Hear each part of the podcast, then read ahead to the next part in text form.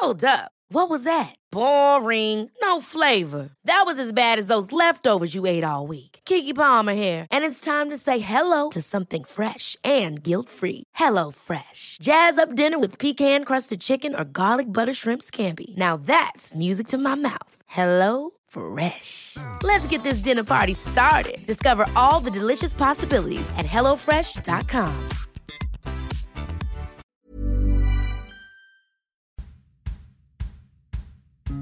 Écoutez Tuto Conquérir le Monde, Déminage, épisode 20. Bonjour et bienvenue dans ce nouvel épisode de Déminage, normal. C'est la question du moment, n'est-ce pas? Le retour à la normale, c'est pour quand? C'est toujours la question qui nous recentre, qui nous ramène à ce que l'on connaît, à ce qui est normal. Quand est-ce que tout redeviendra normal?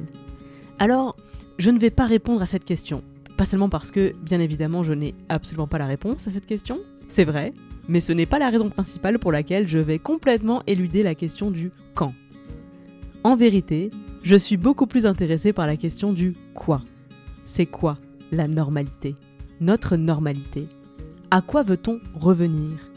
Qu'est-ce qu'on aurait laissé derrière ou avant? Qu'est-ce qu'on veut absolument retrouver après?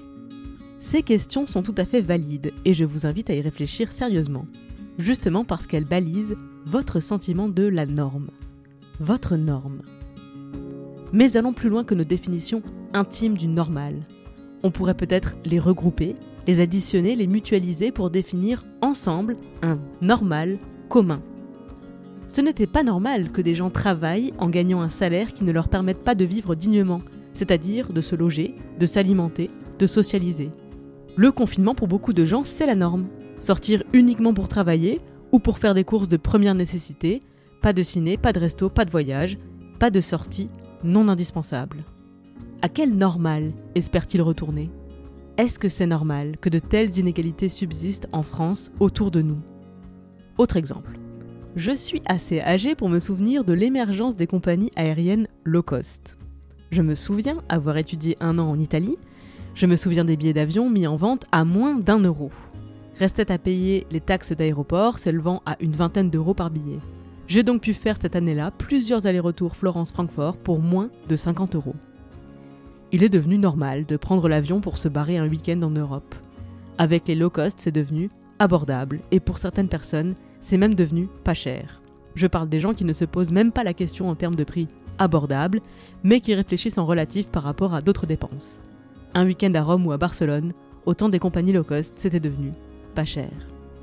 Depuis la fermeture des frontières et l'annonce présidentielle indiquant qu'elles resteraient fermées jusqu'à nouvel ordre, les compagnies aériennes sont en danger de faillite pour nombre d'entre elles.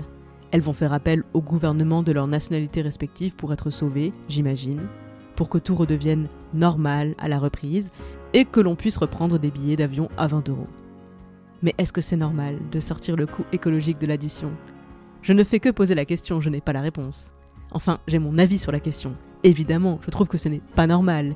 Il y a des villes que je n'aurais peut-être jamais eu l'opportunité de visiter si j'avais dû payer 200 euros mon billet d'avion au lieu de 20. J'aurais sans doute moins voyagé. Je serais certainement resté plus longtemps que 2 à 3 jours dans ces destinations, peut-être. Si la norme était différente, nos vies seraient différentes. Elles auraient été différentes. Mais la norme, ce n'est pas ce qui est. Ce qui est, c'est la réalité. La norme, c'est ce que nous décidons de sacrer en tant que tel. Nous décidons de la norme. Et nous essayons ensuite de nous arranger avec la réalité. Oui, ça paraît délicat comme exercice, mais voyons tout de suite par des exemples comment nous sommes capables de nous foutre le doigt dans l'œil quand on le veut bien. Je reprends mon exemple des compagnies aériennes. La réalité. Le coût écologique du transport aérien est très lourd. Si on prenait en compte ce coût écologique, on ne pourrait pas acheter des billets d'avion à 20 euros. La norme, c'est la loi du marché, on n'y peut rien, on ne peut pas imposer aux compagnies de prendre le coût écologique en compte, c'est la logique économique qui s'applique, c'est la loi de l'offre et de la demande. Ah, je crois qu'on est doué pour éviter d'affronter nos responsabilités. Mais je viens de prendre un exemple collectif. Sans doute y a-t-il parmi les auditeurs et auditrices de Tuto Conquérir le Monde des esprits déjà conscients de cette dissonance entre normes et réalité, au sujet du transport aérien par exemple. Ok, mais cette dissonance se retrouve aussi dans nos préjugés. Et là, pas de bouclier collectif. Chacun est mis face à ses propres croyances. On fait le test? Allez. La norme, la minceur. La minceur est synonyme de beauté, de santé. La réalité. La minceur peut être liée à des pathologies plus ou moins graves. Rien ne permet au premier coup d'œil de dire si une personne est plus ou moins en bonne santé sur la seule base de son apparence physique. Ah ah Mais quand même, les gens en surpoids sont plus à risque de développer des pathologies et c'est pas la question. C'est pas la question. Le sujet c'était norme versus réalité. Le sujet n'était pas tenter de justifier ma dissonance cognitive sur la base des croyances qui renforcent les stéréotypes auxquels j'ai été exposé depuis mon plus jeune âge.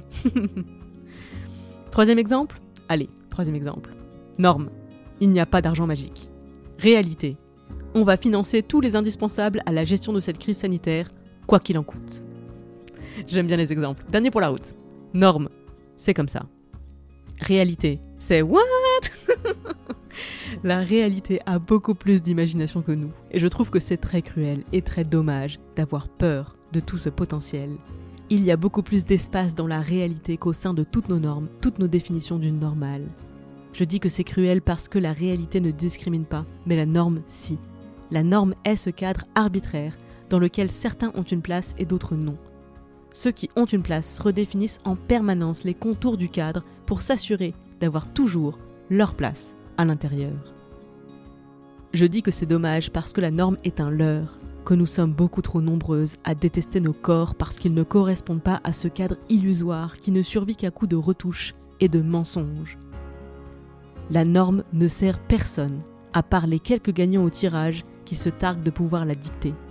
Pour tous les autres, la norme nous écrase, nous enferme, elle nous assigne et nous limite. Et pourtant, on la défend. Sacré syndrome de Stockholm. Même confiné depuis des semaines, coincé entre deux mondes, on se pose la question. Le retour à la normale, c'est pour quand? Nous ne sommes pas fous, nous sommes juste dépendants. On défend la norme parce qu'elle nous rassure, parce qu'avoir un cadre, même contraignant, même injuste, même cruel, c'est toujours plus rassurant que de n'avoir rien du tout. C'est plus facile de se lever le matin lorsqu'on doit se lever. C'est beaucoup plus dur lorsqu'on doit trouver une raison de se lever. La norme, c'est le tour de passe-passe qu'on a designé pour nous affranchir de la réalité.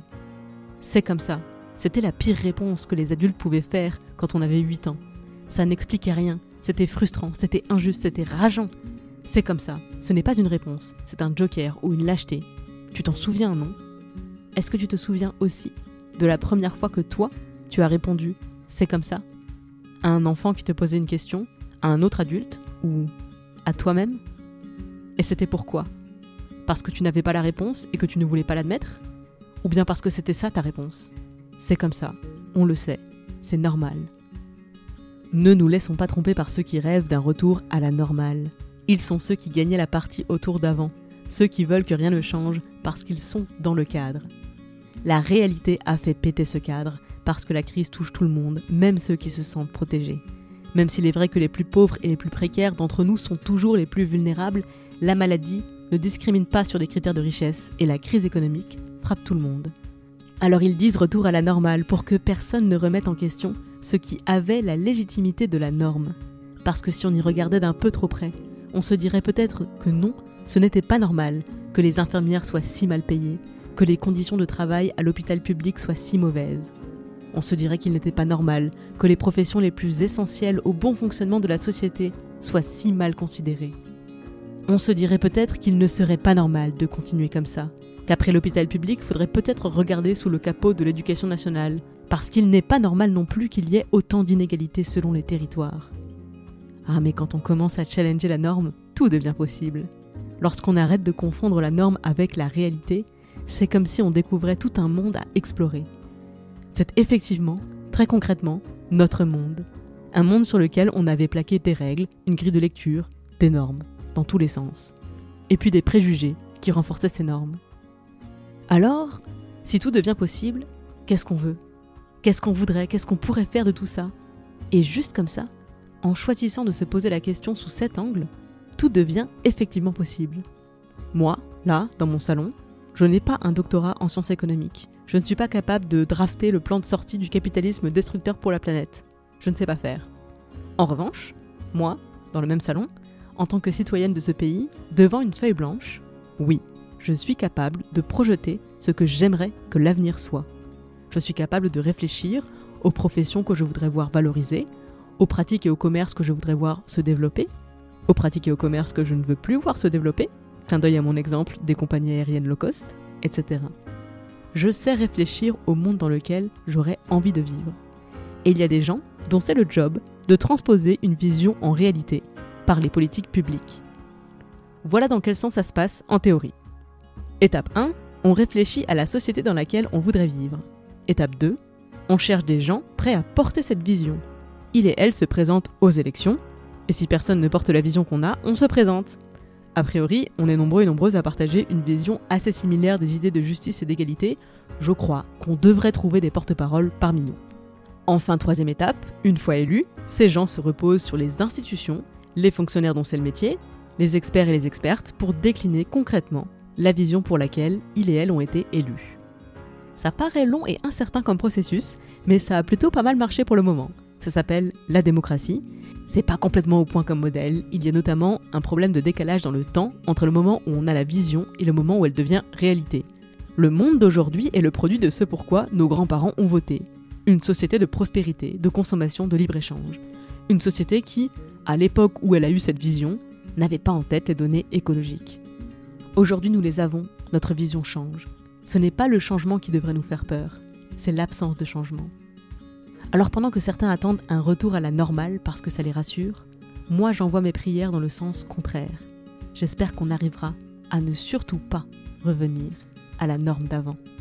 J'espère qu'on aura la force et la persévérance de construire autre chose, quelque chose de plus juste, de plus durable, de plus ambitieux collectivement pour ce monde d'après. Je ne sais pas ce qui nous attend, mais plus on s'éloigne du monde d'hier, plus ce qu'on y tenait pour normal m'apparaît odieux et ridicule. Et ce n'est certainement pas un état dans lequel j'espère un jour retourner. Avant de vous laisser méditer votre rapport à la norme, voici la question à 500 milliards d'euros. Comment fait-on pour se détacher de la norme Puisqu'on baigne dedans. Eh bien, rendez-vous dans l'épisode de Travaux pratiques ce mercredi dans les podcasts de Tuto Conquérir le Monde.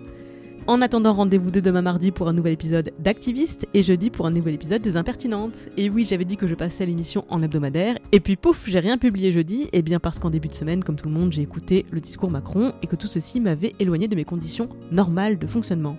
La norme est un obstacle, encore un exemple, vous avez bien fait d'écouter cet épisode jusqu'au bout, merci beaucoup.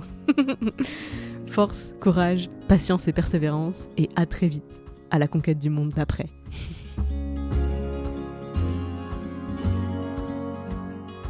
Déminage est une émission d'introspection et d'empouvoirment entièrement réalisée par moi-même. Je suis Clémence Bodoc, rédactrice en chef des podcasts Tuto Conquérir le Monde. Vous pouvez retrouver toutes les émissions sur le flux Tuto Conquérir le Monde, sur Activiste et sur Les Impertinentes. Vous pouvez interagir sur Instagram, conquérir.le.monde et sur mon compte, clem underscore bodoc, également via l'adresse email tutoconquérirlemonde à gmail.com. J'ai aussi une newsletter, l'adresse pour s'inscrire c'est bit.ly slash clembodoc. Je me finance entièrement grâce à la publicité et à vos dons sur Patreon, c'est www.patreon.com slash clembodoc. Tous les liens seront bien sûr dans les notes du podcast. Moins cher et tout aussi précieux que l'argent, vous pouvez m'aider à faire connaître mes émissions en allant mettre 5 étoiles sur iTunes et un commentaire positif. Merci pour votre écoute, merci pour les étoiles, merci pour les messages et à la semaine prochaine.